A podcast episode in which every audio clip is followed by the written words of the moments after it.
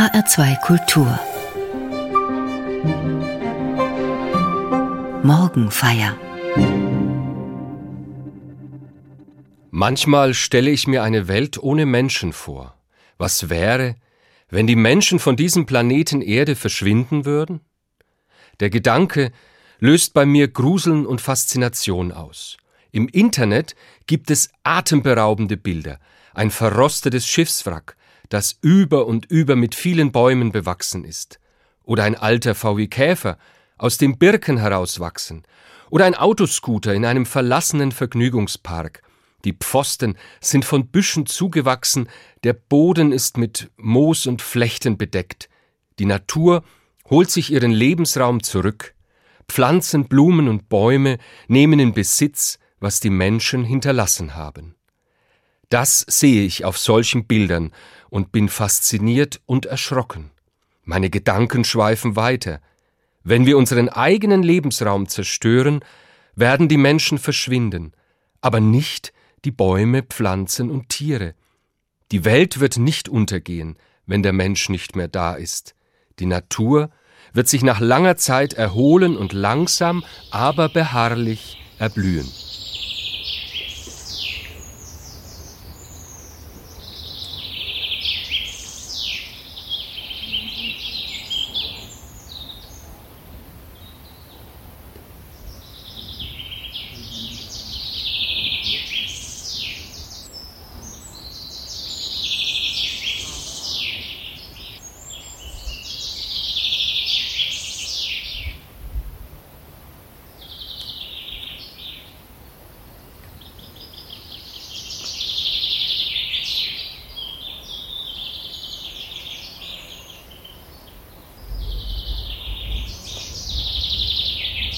Wenn der Mensch seinen Lebensraum so zerstört hat, dass die Welt nicht mehr von Menschen bewohnbar ist, wer wird dann Gott noch preisen?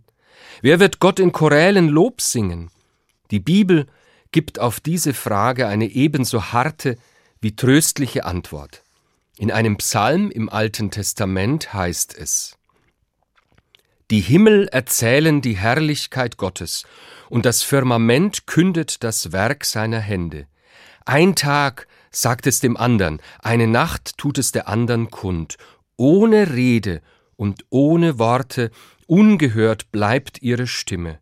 Doch ihre Botschaft geht in die ganze Welt hinaus, ihre Kunde bis zu den Enden der Erde. Dort hat Gott der Sonne ein Zelt gebaut.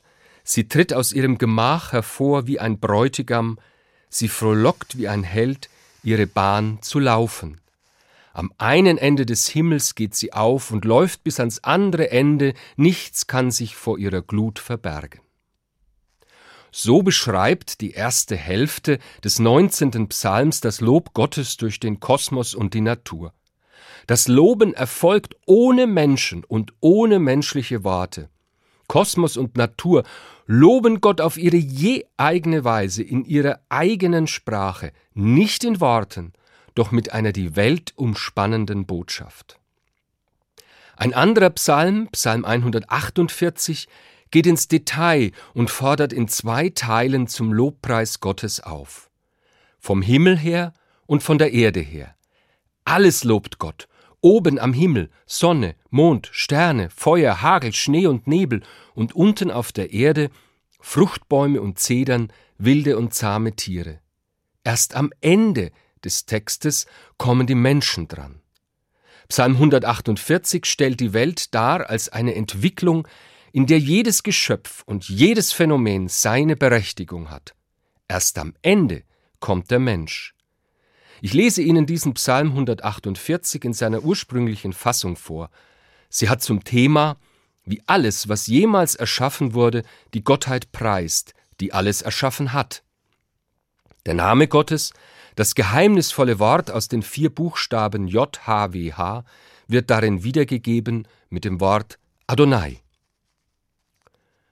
Lobt Adonai vom Himmel her, lobt ihn in den Höhen, Lobt ihn all seine Engel, lobt ihn all seine Heerscharen, lobt ihn Sonne und Mond, lobt ihn all ihr leuchtenden Sterne, lobt ihn ihr Himmel der Himmel, ihr Wasser über dem Himmel. Loben sollen sie den Namen Adonais, denn er gebot und sie waren erschaffen. Er stellte sie hin für immer und ewig. Lobt Adonai von der Erde her, ihr Ungeheuer des Meeres und alle Tiefen, Feuer und Hagel, Schnee und Nebel, du Sturmwind, der sein Wort vollzieht, ihr Berge und all ihr Hügel, ihr Fruchtbäume und alle Zedern, ihr Tiere alle wilde und zahme, ihr Kriechtiere und ihr gefiederten Vögel, ihr Könige der Erde und alle Völker, ihr Fürsten und alle Richter der Erde, ihr jungen Männer und auch ihr jungen Frauen, ihr Alten mit den Jungen. Loben sollen sie den Namen Adonais, denn sein Name allein ist erhaben, seine Hoheit strahlt über Erde und Himmel. Dreißig Wesen sollen in diesem Gedicht aus der Bibel Gott preisen. Von den Engeln über Sonne und Sterne bis hin zu Bergen und Vögel sind es 22 nichtmenschliche Wesen. Nur acht Einträge sind auf den Menschen bezogen, von den Königen und Richtern bis zu den Alten und Jungen. Mir sagt das, die Rolle des Menschen in der Welt müssen wir auch von der Bibel her neu denken. Die Bibel sagt das, was die Wissenschaft über die Entstehung der Welt und des Menschen weiß. Der Mensch ist nur ein kleiner Teil dieser Welt und nur ein kleiner Teil von Gottes Schöpfung.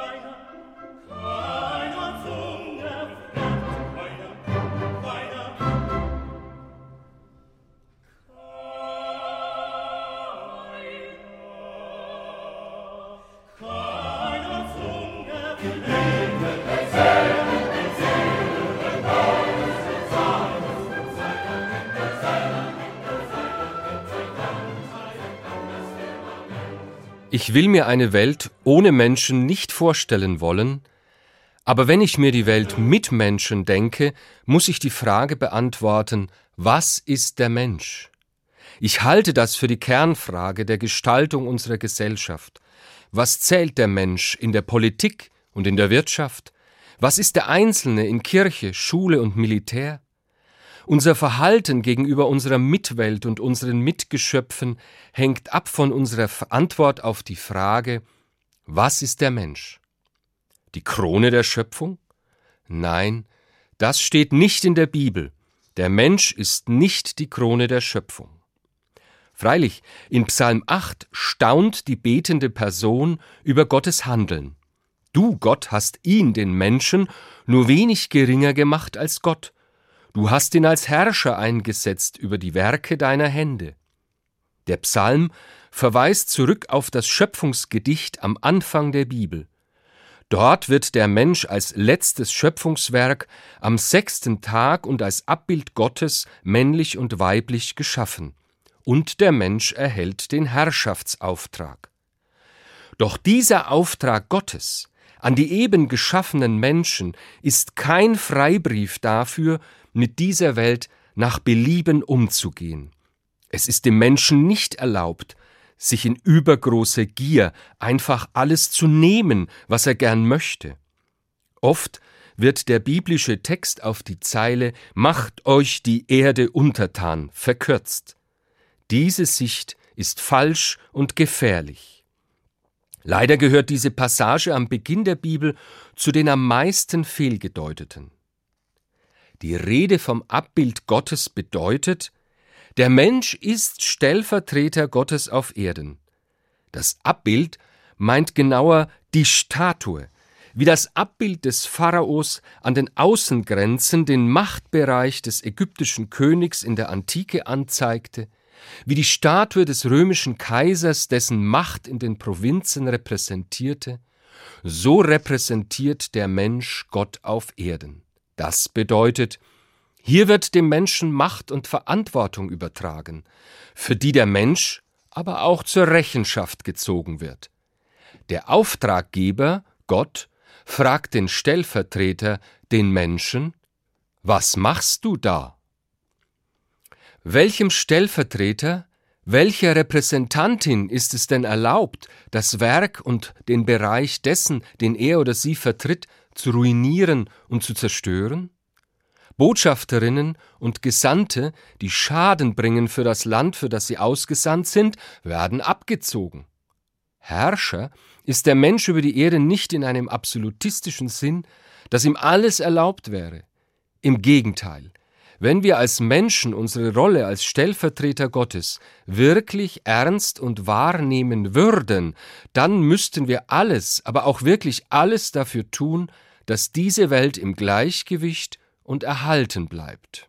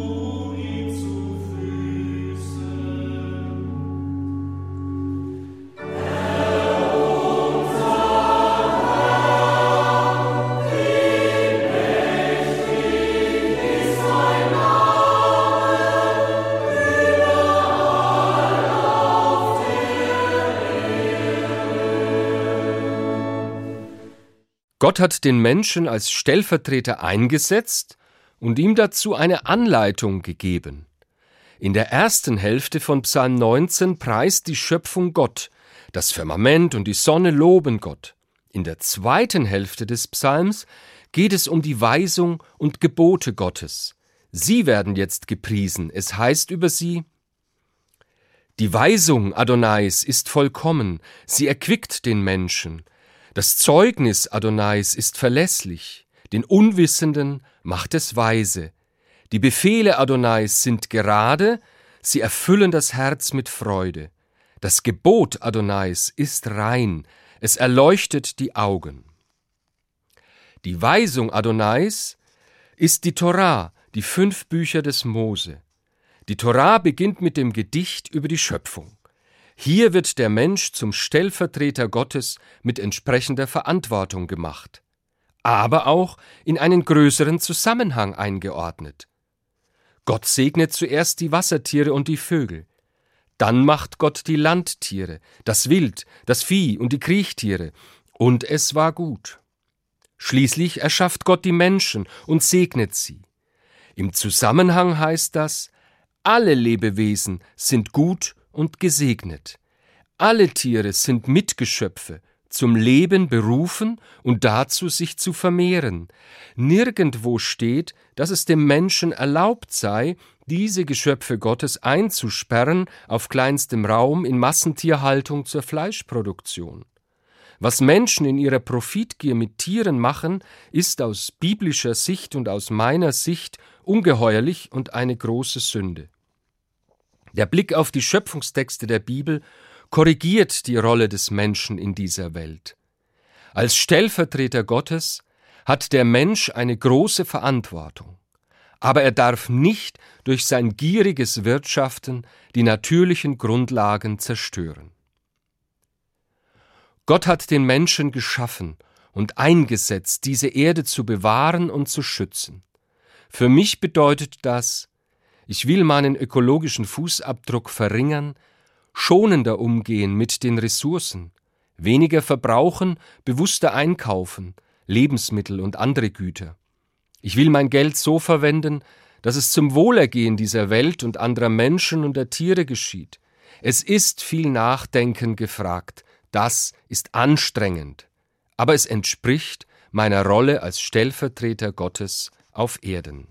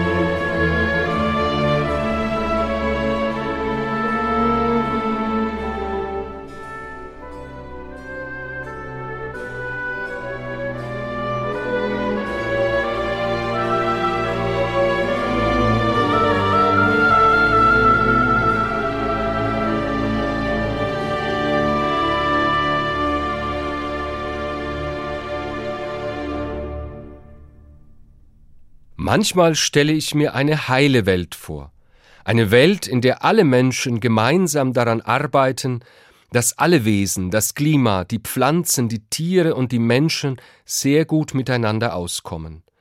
Diese Welt ist möglich. Gott hat dem Menschen dazu genug Verstand gegeben. Was könnten wir nicht alles erreichen, wenn wir die Gier und die Angst vor den anderen überwinden, wenn wir zusammen statt gegeneinander arbeiten? Wahrscheinlich muss uns Gott dazu helfen. Und ich will diese Hoffnung nicht aufgeben, und ich habe die Hoffnung, dass Gott unter uns Menschen weilt, dass alle Frieden halten, Mensch und Mensch, Mensch und Tier, dass keiner mehr dem anderen Schaden zufügt, dass die Kriege aufhören, ich will es sehen und hoffe darauf. Ich erhoffe mir, dass die Sanftmütigen die Erde besitzen und Gerechtigkeit herrscht. Ich will diese Hoffnung nicht aufgeben und daran mitarbeiten.